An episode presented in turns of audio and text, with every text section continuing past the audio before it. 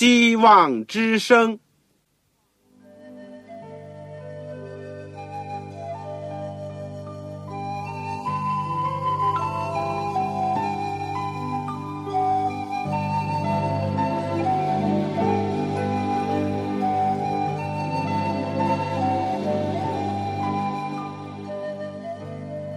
各位听众朋友，各位弟兄姐妹，欢迎您收听信徒培训这个节目。教会的兴旺，不单表现为人数众多，更要求教友的素质好。为了使教会真正达到人丁兴旺，又灵性健壮，希望之声特别为广大的信徒制作了信徒培训这个节目，满足主内同工同道的需要。信徒培训由黄牧师主讲，将有多种课程推出，欢迎弟兄姐妹们踊跃参加。下面我们就把节目时间交给黄牧师。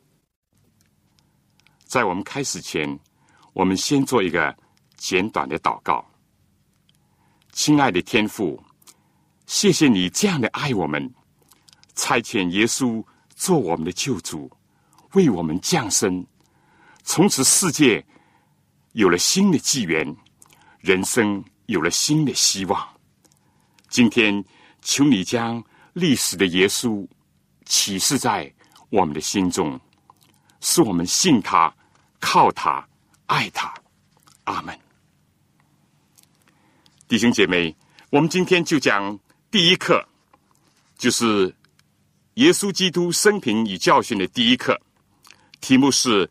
耶稣基督降生的启示。我们知道，在历史上，人类出现过许多不正确的想法，也做过不少错误的抉择。但在选取耶稣基督降生作为公元的起点上，无疑是对的。是举以前的苏联总理赫鲁晓夫一度曾经宣称，过不久世界将以一九一七年来取代现今流行的公历的纪元，可现在谁都知道，他自己和他的预言都早已完了。而以耶稣降生为纪元的公历，却仍然被广泛的采用。我们知道，第一世纪人口虽然不像今天这么多，据称呢，也至少有两万万之多。可以想象，当时每一天出生的婴孩仍然何止成千上万呢？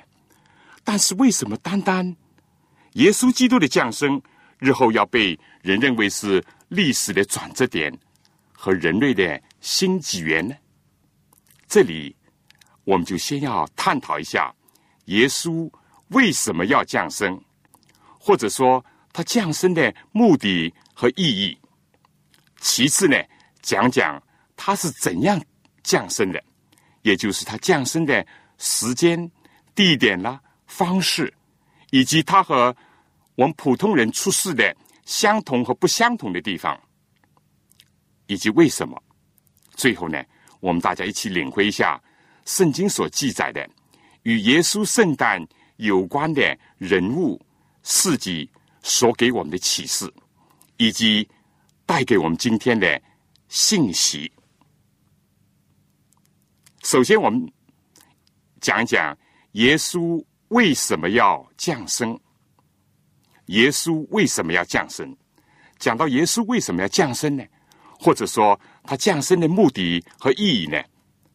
至少这里我可以提出三点。第一点，他道成肉身来到世界上，来解谜，来设疑。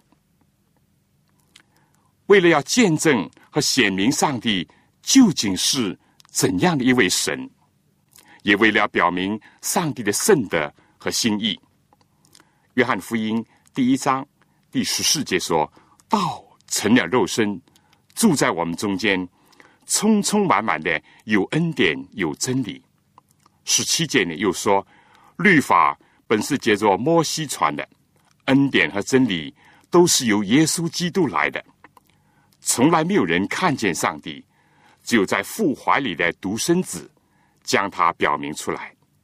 耶稣呢，就是道，就是上帝，就是在父怀里的独生子。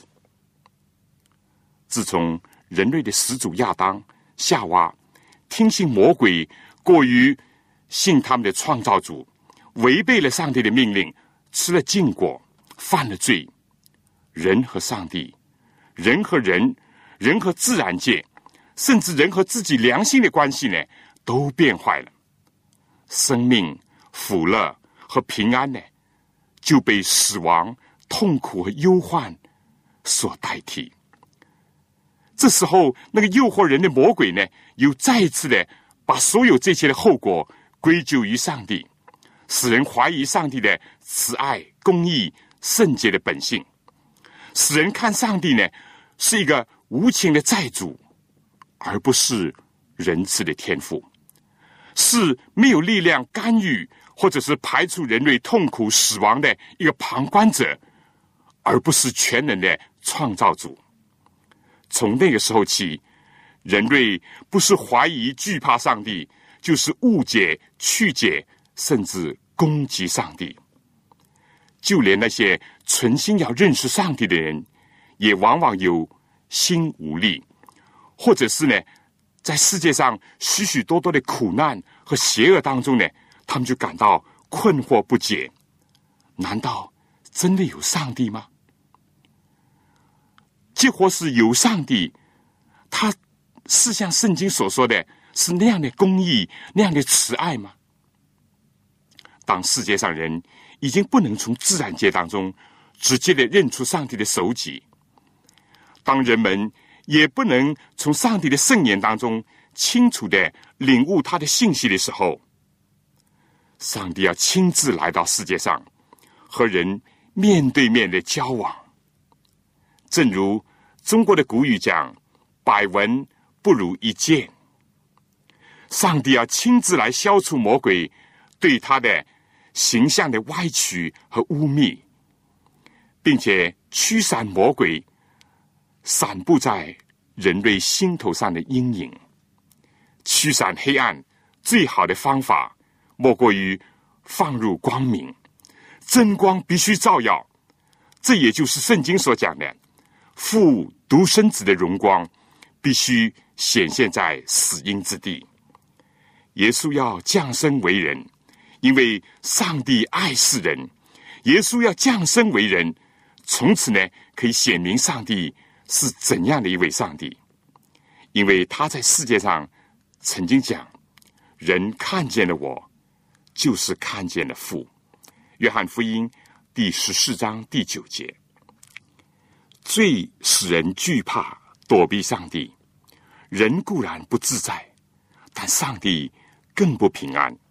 最使人和上帝隔离，人固然胆战心惊，但上帝更感到痛苦忧伤，因为上帝就是爱，爱不忍心把人离弃。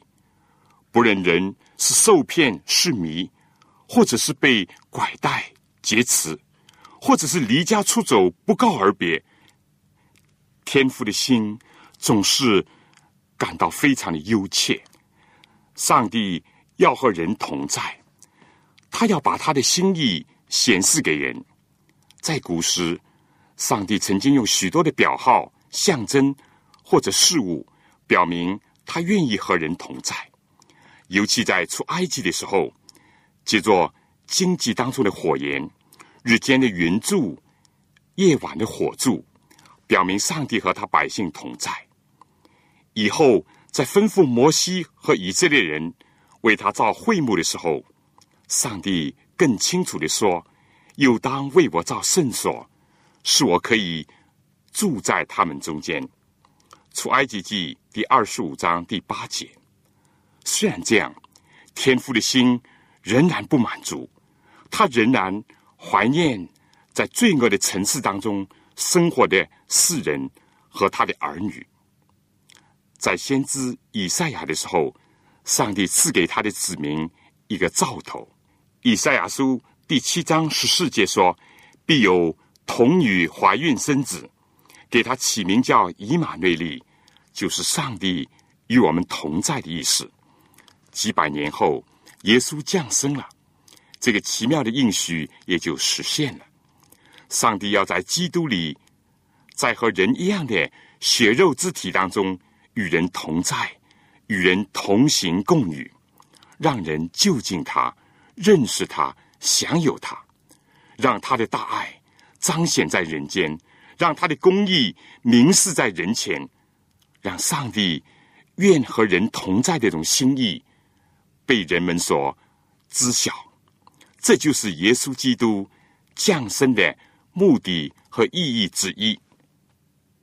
第二，提摩太前书第一章十五节说：“基督耶稣降世，为要拯救罪人，并且把生命和更丰盛的生命要赐给信从他的人。”主耶稣来到世界上，固然是要彰显上帝，并且表明他愿意和人同在的心意。但拯救罪人是他更大的使命。耶稣名字的意思就是，他要将自己的百姓从罪恶里救出来。当假冒为善的法利赛人指责耶稣和当时那些被人所看不起的税吏和妓女和他们一起吃饭的时候，耶稣明白的宣称：康健的人用不着医生，有病的人。才用得着。我来本不是招义人，乃是招罪人。又当那些自命清高的人藐视那切切盼望看一看耶稣，并且已经悔改的税吏长撒该的时候，耶稣说：“人子来，为要寻找拯救世上的人。”那一度因偏见无知而疯狂反对耶稣。和逼迫基督徒的保罗，在大马士的意象当中见到耶稣蒙恩悔改以后，就极其感慨的以身说法说：“我感谢那加给我力量的我们的主基督耶稣，因他以我有忠心，派我服侍他。我从前是亵渎上帝的，逼迫人的，辱骂人的，然而。”我还蒙了怜悯，因我是不信、不明白的时候而做的，并且我主的恩是格外的丰盛，是我在基督耶稣里有信心和爱心。基督耶稣降世为要拯救罪人，这话是可信的，是十分可佩服的。在罪人中，我是个罪魁，然而我蒙了怜悯。是因耶稣基督要在我这罪魁身上显明他一切的忍耐，给后来信他的永生的人做榜样。多么美好的见证！耶稣降世到世界上来，就是为要拯救罪人。一切像耶稣时代的税吏娼妓，有钱但是心中不平安的撒该。有学问，但是又盲目固执的保罗，都是耶稣拯救的对象。那一度在贩卖奴隶的船上放浪的青年约翰牛顿，在蒙恩悔改以后，写下了著名的圣诗《奇异恩典》。在他晚年丧失了一切记忆的时候，他讲：“我只记得两句话。”我是罪人，耶稣是罪人的救主。上帝爱世人，甚至将他的独生子赐给他们，就先差遣耶稣降生，叫一切信他的不止灭亡，反得永生。但拯救罪人不止灭亡，还没有达到他全部的使命，让罪人反得永生，才是耶稣。降生为人的积极的目的和意义。自从罪进入了世界，人非但丧失了永生，而且是今生显得这样的空虚、混乱、贫乏、漫无目的。他降世为要改变这一切，正如他在约翰福音第十章第十节讲：“我来了，是要叫人的生命。”并且得的更丰盛。快乐的短命和痛苦的长寿，都是人生的遗憾和不满。耶稣降生来到世界上，为要开创人类历史的新纪元。他要赐给信从他的人一个丰盛、有意义和不死的生命。主非但让人回复到最初上帝造人以及生活在伊甸乐园时候的情形，而且要因着主更加要焕发蒙救赎之人的生命的光华和美丽。第三，耶稣来是要给人。留下榜样，教育后代，并且做宇宙的课本。耶稣并没有像亚当那样一出来就是一个成人。耶稣降生为人，是由婴孩童年成长到青年和成年，从此呢，就为人类成长的每一个阶段留下了完美的榜样，好使人效学他。他不但要接着自己最后的流血舍命而赦免人的罪，而且要把他自己的百姓从罪恶里救出来。他不但要在将来使人得享永生，而且让人靠着他从现在就进入永生，就开始度丰富的生活，就跟从他的脚中，在生活的一切方面。在心灵的每一个领域里面，都有他同在，与他同行。从他的降生就启示了一个真理：一个有意义、有价值、有贡献的人生，并不取决于高贵的家庭出身、阶级成分，或者是忧郁的生活条件，而在于爱神、爱人、奉献己身。希伯来书第十章。第五到第九节引证了旧约预言，这样讲：基督到世上来的时候，就说：“上帝啊，祭物和礼物是你不愿意的，你曾给我预备了身体。上帝啊，我来了，我要照你的旨意行。”在旧约的预言当中，甚至还加上一句：“你的律法在我心里。”撒旦在天庭的天使当中。在伊甸园的时候，曾对人类的始祖暗示：上帝是不公义、不慈爱的，因为他叫受造者遵守那不能遵守的律法；而上帝的吩咐和禁令是剥夺人的自由。耶稣来到世界上，心里面存着上帝的律法，身体力行上帝的旨意。魔鬼可以采用一切不义的诡诈、谎骗、污蔑。挑拨离间为武器，耶稣唯有以事实去战胜诡辩和谎言，并教育后人，小喻宇宙的众生。撒旦当初因为想要和上帝同等，甚至想把自己呢升为至高，就像三一真神当中的基督的权威和地位呢，发出挑战，并把自己的特性。加在上帝和基督的身上，但如今借着耶稣基督降生为人，就表明了，虽然他本有上帝的形象，却不以自己与上帝同等为抢夺的，反倒虚己，取了奴仆的形象，成为人的样式。既有人的样子，就自己卑微，存心顺服，以至于死，且死在。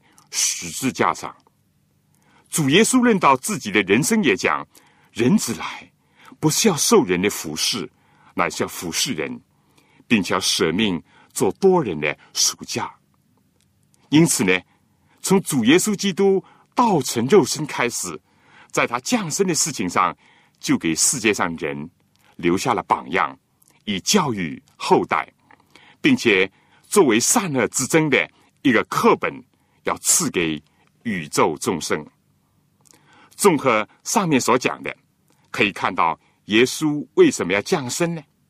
耶稣道成肉身降世为人，就是为要消除人对上帝的误解，要彰显上帝无限的慈爱和公义，要表明天父上帝愿意与人同在。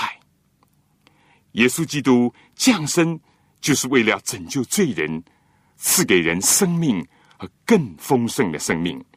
他降生也是为了要成为人类和宇宙众生的榜样，而且在善恶的斗争当中，作为一本课本。第二部分呢，我们讲讲耶稣怎样降生。当我明白了耶稣降生的目的和意义以后，我们再来看一看耶稣是怎样降生的，也就是要查考一下耶稣降生的时间、地点、方式，以及和普通的世界上人出世的相同或者不相同的地方。所有这一切都在圣经的预言当中。第一点，预言当中有关救主耶稣基督降生的时间。关于基督降生的应许呢，最早当然是亚当夏娃在伊甸园当中，在他们犯罪以后面临死亡，但是听到上帝亲口所应许的，上帝在咒诅蛇的话语当中。就发出了这样奇妙的应许：我又要叫你和女人彼此为仇，你的后裔和女人的后裔也彼此为仇。女人的后裔要伤你的头，你要伤她的脚跟。这里“女人的后裔”在希伯来文和英文呢是单数阳性，不是泛指女人所有的后裔，而特别是指着上帝应许的救主。要来打伤蛇的头，就是给予撒旦的头部致命的一击。这样，人类从第一代的祖先开始，就在等候和仰望救主的降生了。以后，上帝又向先祖亚伯拉罕和他的子孙应许说：“地上万国都必因你的后裔得福。”许多年以后，保罗就引证。也解释这个应许说，上帝并不是说众子孙指着许多人，乃是说你那一个子孙指着一个人，就是基督。在往后的年代当中，上帝也借着众先知和大卫王的口，一再重申他赐下救主的应许。人们越是在苦难深重、罪恶横行的时代。就越是焦切的盼望救主的来临。上帝子民们一代又一代望眼欲穿，等候救主降世。但以理的预言几乎已经可以推算到受膏者基督降生的年代了。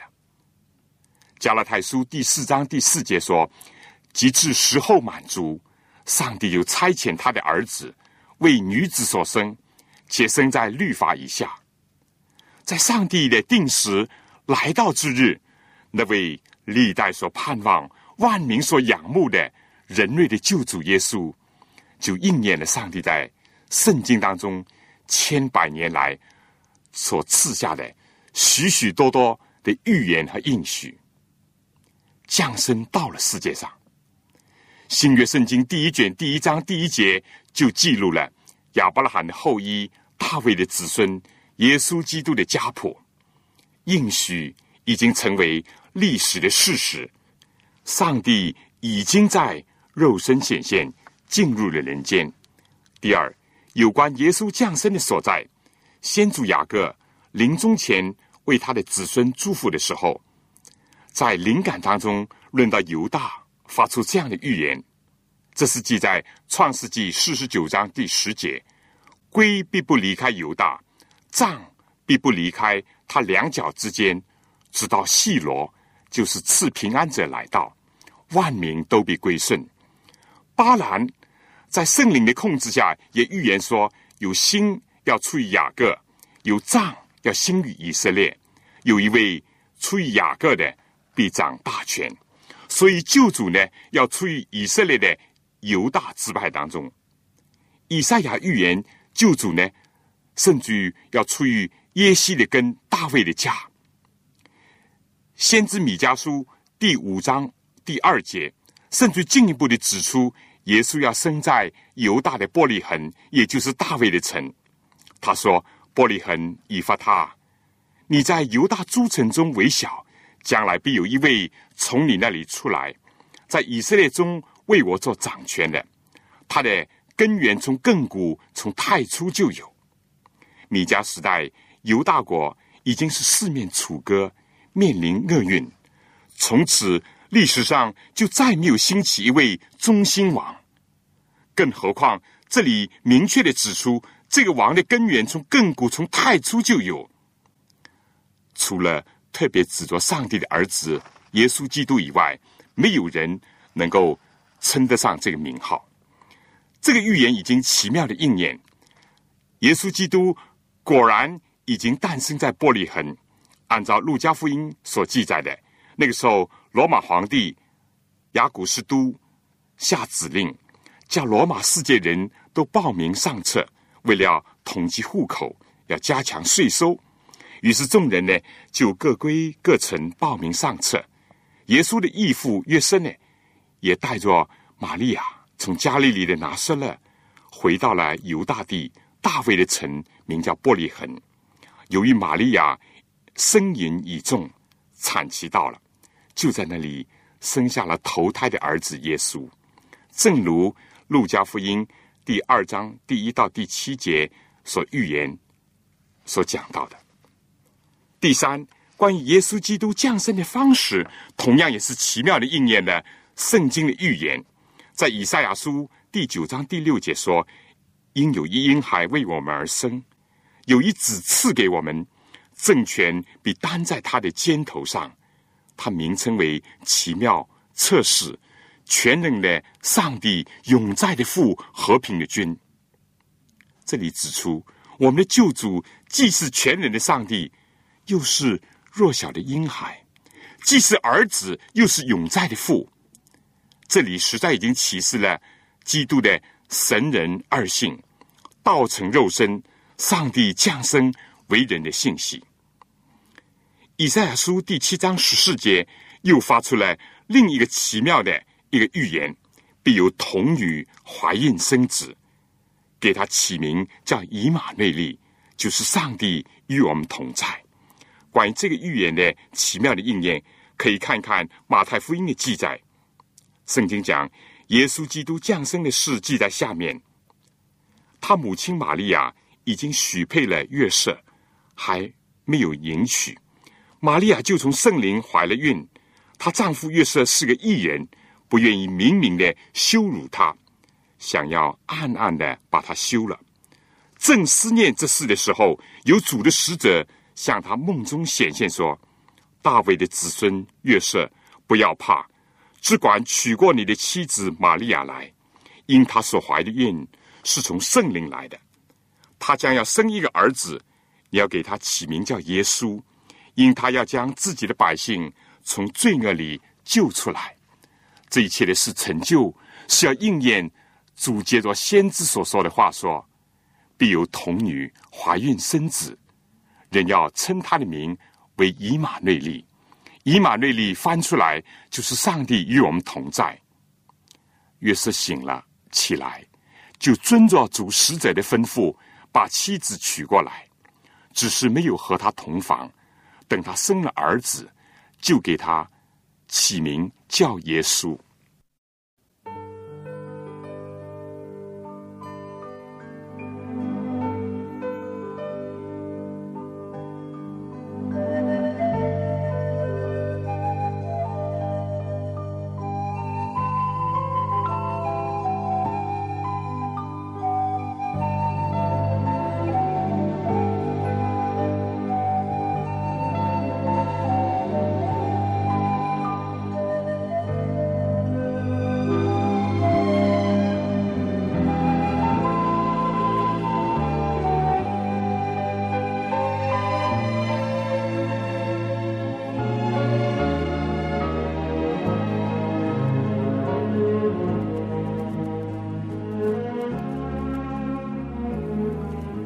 道成肉身，上帝成为人，以及童女生子，都属于空前绝后的奥秘。上帝在圣经中这样预言了，也就在历史当中这样应验了。在今生，以我们有限的心智，是难以全然了解他们的。但凭着信心，我们就能够理解接受。在这样的基础上，我们知道，无论是道成肉身，或耶稣有童女所生，都是救赎人类所必须，都是为了我们的一处。因为上帝虽然愿意和人同在，愿意接近人，但有罪的人，不要说不能居住在他圣洁的上帝面前，甚至于也不能，也不愿意看见他。正如一个。长久居住在黑暗里面，人既盼望亮光，又未必以及不能正视烈日。上帝知道，他如果以原来的荣耀的形象来到这世界，人就不能承担，也不敢或者不愿意接近他，甚至要在他面前逃避。就像亚当犯罪，违背上帝命令以后，也怕见上帝。躲避在树林当中一样，可信上帝以爱怜的心和慈声柔语来寻找、呼唤亚当。现在上帝又进一步在基督里取了人的样式，来生活在人间，好让人领受主的福音和拯救。有一个小故事，很能帮助我们领会这个道成肉身的必要性。有一个孩子。在树林当中看见一个受伤的小鸟，在痛苦当中挣扎，他很愿意去救助这个小鸟，并愿意把它带回家调养。但是，当这个孩子每次接近这小鸟的时候，这小鸟就连蹦带跳，甚至于艰巨的扑起了它的翅膀，飞腾而去。小孩始终不能接近它，就哭着转身回家了。告诉妈妈说：“妈妈，我很想帮助那个受伤的小鸟，喂养救护它。但我一走近它，它就逃走了。”母亲安慰他讲：“你想要使小鸟不怕你，那只有你也变成一只小鸟。照样，上帝也让耶稣道成肉身，由上帝成为人，来到世界上拯救我们。事实上。”耶稣也只有降生为人，用我们人类的言语来传达上帝的心意和真理，并度人类的生活，体会人间的一切，才能为我们留下仁爱无私、完美无瑕的人生榜样。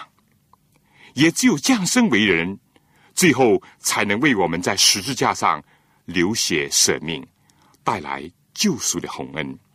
所以圣经说，上帝就差遣他的儿子为女子所生。但耶稣为什么一定要由童女所生呢？我们可以这样设想：耶稣如果不是像圣经所记，由童贞女玛利亚从圣灵受引而生，而是像我们常人一样由夫妇同房而生，我们又怎么能够指望一个和我们完全一样？属世而有罪性的人来做我们的救主，来拯救我们呢？耶稣必须是上帝，也必须是人，才能成为我们堕落人类的救主、模范和赎罪祭。感谢上帝，主耶稣以空前绝后、独一无双的方式和方法进入世界，并拯救我们重新进入圣洁永恒的生活和生命当中去。第四，上帝在环境当中的奇妙的安排，我明白了耶稣降生的时间、地点和方式，都是上帝所预言预定以后，再来看看耶稣降生的时候，上帝在环境当中的奇妙的安排。即使时候满足，上帝不但借着圣灵启示和小于他的仆人众先知，发出众多的预言和信息，宣告。救主必定要快来，而且上帝也掌管和引导着一切历史的进程和发展。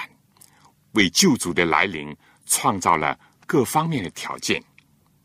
上帝既预备人心，又安排环境。耶稣降生的时候，罗马已经统一为世界的大帝国。我们大家通常所讲的“条条道路通罗马”，而且呢，当时的语言文字呢也已经统一。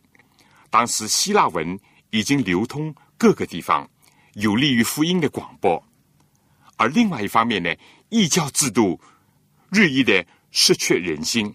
一度流行呢，享乐主义的哲学，或者是禁欲主义，都不能满足人心，或者是解决人生的真正的问题。在奴隶制盛行下，贫富悬著，社会不公的现象增多，人心愁烦思变。有人对伤，有人铤而走险，也有人寻求真理的亮光，而犹大。在罗马铁蹄下生活，虽然能够苟延残喘，但人心也在思变。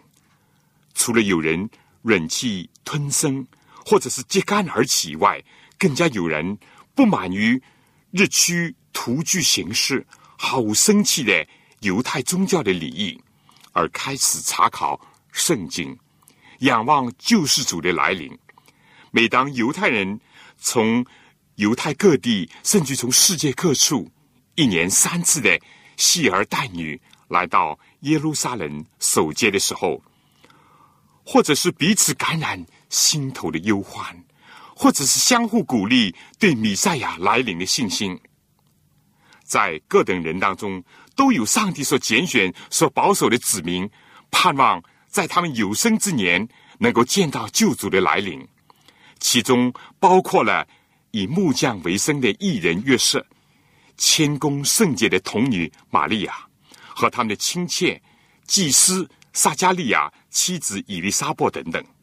的确的，像历代之下十六章第九节所讲的，耶和华的眼目遍察全地，要显大能，帮助向他心存诚实的人。正是在上述的种种情况下，上帝。历代所应许的，万民所仰望的救赎主，以色列民所盼望的弥赛亚，终于降生在古代欧亚非三洲的中心之地——犹太的伯利恒，为要将这个关乎万民的大喜的信息传遍犹太全地，而且传遍全世界。第三，我们要讲讲。与圣诞有关的人事，对我们所有的启示和信息。以上第一大段呢，我们已经讲述了耶稣降生的目的和意义；第二大段又讲述了耶稣降生的时间、地点、方式，以及他的广大深远的意义。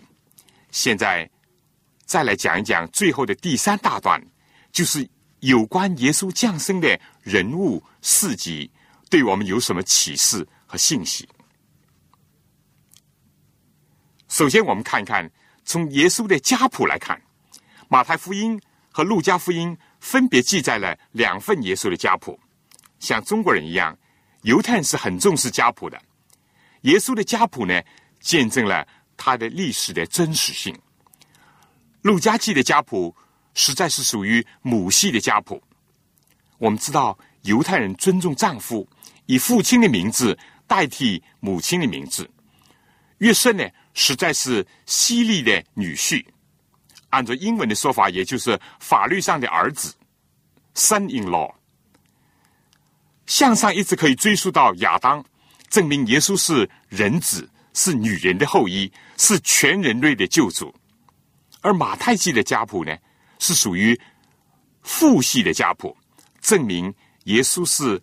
亚伯拉罕的后裔，大卫的子孙。耶稣被称为亚伯拉罕的后裔，使我们想到亚伯拉罕原先是没有孩子的。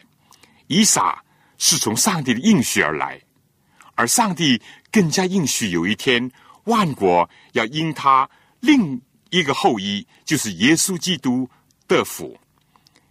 以撒呢，是因着上帝神奇的应许和能力，借着信心之父，有圣洁的妇人。萨拉所生的，而耶稣呢，更是借着上帝奇妙的应许和圣灵的能力，借着大有信心、圣洁的童贞女玛利亚所生的。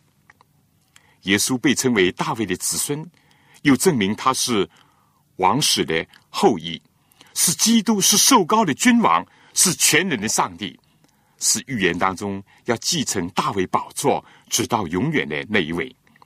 正如预言当中所指出的那样，《以赛亚书》第九章第六到第七节说：“因有一婴孩为我们而生，他名称为奇妙测试。”全能的上帝，永在的父，和平的君，他的政权与平安必加增无穷。他必在大卫的宝座上治理他的国，以公平公义使国坚定稳固，从今直到永远。耶华的日新必成就这事。因此呢，以上两个家谱也证明了预言的应验，证明了耶稣是具有神人。二性的一个救世主和受告君，因为希腊文的基督和希伯来文的米赛亚的含义呢，就是受告君的意思。还有一点要提一下，按照犹太人常规呢，家谱当中是不记载妇女或者外邦人的名字的。但有意思的是，在马太所记的耶稣基督的家谱当中，我们可以发现好几位妇女和外邦人的名字，比如。塔玛拉、拉赫拉、路德拉、玛利亚和另外有一位被隐名的一位妇女，拉和路德呢，都是属于怎么样？犹太人所不耻的，并且被他们看为是永远不能进入犹太会众的迦南和摩亚的妇女。此外呢，家谱当中还提到了一位外邦男子，也就是赫人乌利亚的名字。其中都含有宝贵的教训。最后再提一点，圣经当中耶稣的家谱非但一反常识的一种习俗，既有男也有女，既有犹太人也有外邦人，而且被提及的人呢，既有被人遗弃的痛苦的他玛，又有做过妓女的拉赫和做寡妇的路德，以及。不被社会上人所认可的玛利亚，多么奇妙！耶稣的降生和他的家谱，实际就是关乎万民的福音。他是和男女、犹太人、外邦人、人们尊崇的君王如大卫、财主如波阿斯有关，但是也是和被人藐视、痛苦、受欺凌以及似乎有恶名的罪人有关。人人。都需要救主，救主接纳一切的人，在上帝并没有性别的歧视，也没有种族、阶级、社会地位的歧视。他不以他马拉赫路德为耻，反以他们的信心、爱心、谦卑、忠诚、勇敢为荣。耶稣愿意和他们相连接，这就是福音。这就是上帝的公义和慈爱，使他们与自己有份。第二，我们从许多人所熟悉的圣诞的故事得到一些启发。那个旷野的牧童得听天使的报佳音，东方博士带着礼物来朝见圣婴，虔诚公义的老西面和老亚拿在圣殿得见米赛亚的降生。当然，最先。更加有艺人约瑟和谦顺的玛利亚，因着圣灵受允的内心的挣扎的事迹，所有这些都是耳熟能详的故事，以及还有那些关于客店的店主啦、希律王、圣殿祭司的事情，所有这些再一次的令我们看到一个真理：福音是有关所有的人的，凡是真心愿意见到。救主的人都能得到满足。凡是玩弄罪恶的世俗之徒，结果有机会在他们的眼前也是视而不见，或者是轻易的错失了。在上述这些故事当中，那些有幸得以看到并且朝拜圣婴的人，概括的来说，有男女老幼，也不分自裕贫富，有以色列人，也有外邦人，有担任圣者的，也有从事一般工作的。上帝的爱达到一切，涵盖一切。福音为每一个想要得罪的人带来拯救，但同时呢，那个势力的店主，那个阴险的西律王，那般冷漠的宗教职业者，尽管他们有权有势、有才有名，但都丧失了得见耶稣的机会。文士可以把圣经倒背如流，一问就答出来，并指出耶稣的出生的地方，但一无行动。祭司可以抱着耶稣，但没有认出他就是以色列民的荣耀，是照亮外邦人的光。他们所做的一切，都仅是例行公事。店主本来可以让耶稣诞生在他的客店里面，但他看到约瑟玛利亚太穷，又是产期临近，日后租金是不是能够偿付呢？结果就把他们拒之门外。而希律王因为。新生王降生，心里就满怀狐疑、嫉妒和仇视，为要杀害耶稣。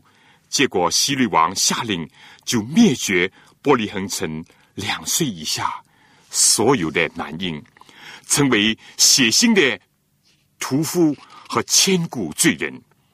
上帝满足一切渴望救恩的人，但凡是轻视甚至敌视基督的人，至终。被遭损，正如老西面对玛利亚所讲的，这个孩子就是指耶稣贝利，是要叫以色列人当中许多人跌倒，许多人兴起，又要做毁谤的画饼，叫许多人心里的意念显露出来。第三，耶稣降生的事情记载在启示录十二章，有关创世纪三章十五节的。三个的斗争的预言当中，其中的一幕是大龙、古蛇、魔鬼将要站在将要生产的妇人面前，等她生产以后就吞吃她的孩子。妇人生了一个男孩子，是将来要用铁杖管辖万国的。他的孩子被提到上帝宝座那里去了。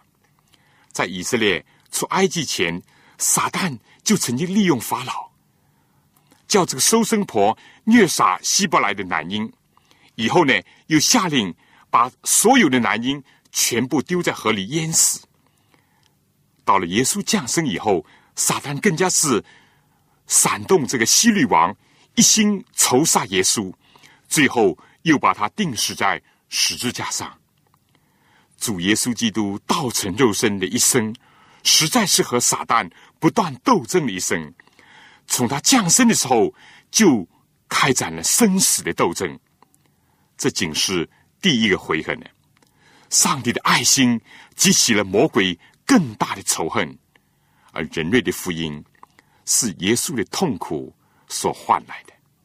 从以上所讲的耶稣的家谱、圣诞的故事，都启发我们：福音的中心是耶稣基督，他的降生是福音的重要的构成部分。福音乃是涵盖众生，没有性别的歧视，没有种族、教育、职业、财富上的特权或者歧视。福音也是在接受或者拒绝、敬拜或者攻击、信从或者叛逆、热爱或者冷漠的对待耶稣的这个善恶的斗争当中进行着。每个人都可以选择随从基督，或者是。去拣选古蛇魔鬼。上帝在基督里这么的爱我们，这样的牺牲他自己，我们每个人又应当如何呢？这是值得我们深思的。我们现在最后复习一下以上所讲的内容。在耶稣基督降生启示的问题上，我们认识到耶稣降生到世界上来的目的和意义，他是要体现。以马内利就上帝与人同在，他是要告诉人，耶稣在世界上是怎么样一位救主，因此就彰显上帝是如此公义和慈爱的上帝。因为他的公义，罪人不得不死，因为他的慈爱，他牺牲自己以救赎罪人，并且赐人生命和丰盛的生命。而且耶稣的降生呢，也昭示了我们儿童、少年、青年以及成年男女应当怎么样去生活。至于他的死，为我们付出了赎价，好让我们领略上帝的爱心和意愿，是叫我们不止灭亡，反得永生。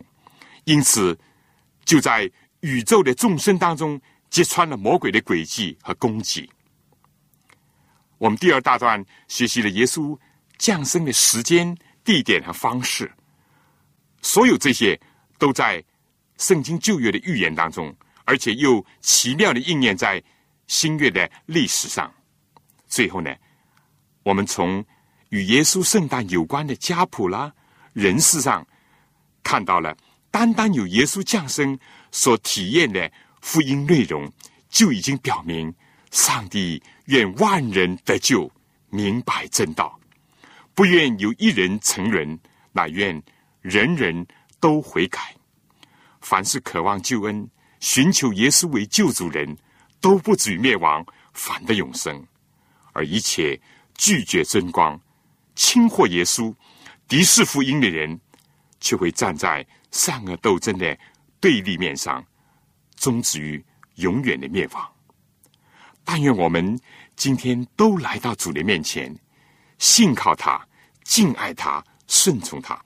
不但感谢耶稣两千年前为你为我降生在玻璃恒的马槽里，更加能够求耶稣天天居住在我们的心中，也再现在我们的生活里面。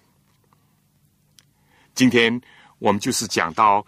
信徒培训第一门课：基督生平和教训的第一课——耶稣基督降生的启示。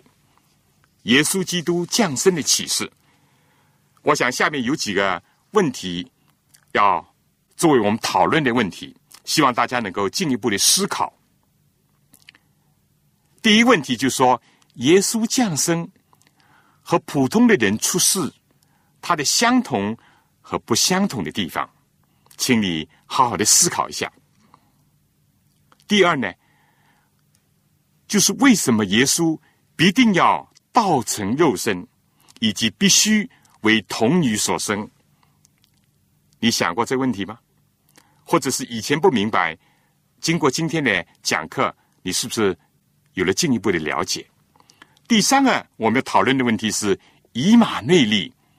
有什么启示和含义？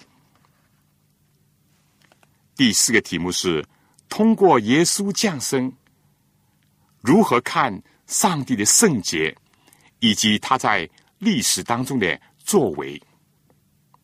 通过耶稣降生，如何看上帝的圣洁，以及他在历史当中的作为？第五个题目：耶稣降生。和你我的关系如何？耶稣降生和你我的关系如何？最后一个问题：什么是最好的纪念耶稣降生的方式和方法？什么是最好的纪念耶稣降生的方式和方法？最后，我也希望大家能够用心的看一看马太福音。第一到第二章，《路加福音》第一章到第二章的四十节。如果你有怀伦著作的《历代愿望》，如果有时间，请把第一到第四章，我们能够用时间看一看，这样会帮助你更深入的了解。好了，我们今天的时间就差不多了。愿上帝能够赐福给您，而且希望你。下次继续的收听，也介绍其他的弟兄姐妹、其他的同工一起来收听，并为这个节目多多的在主面前祷告。再见。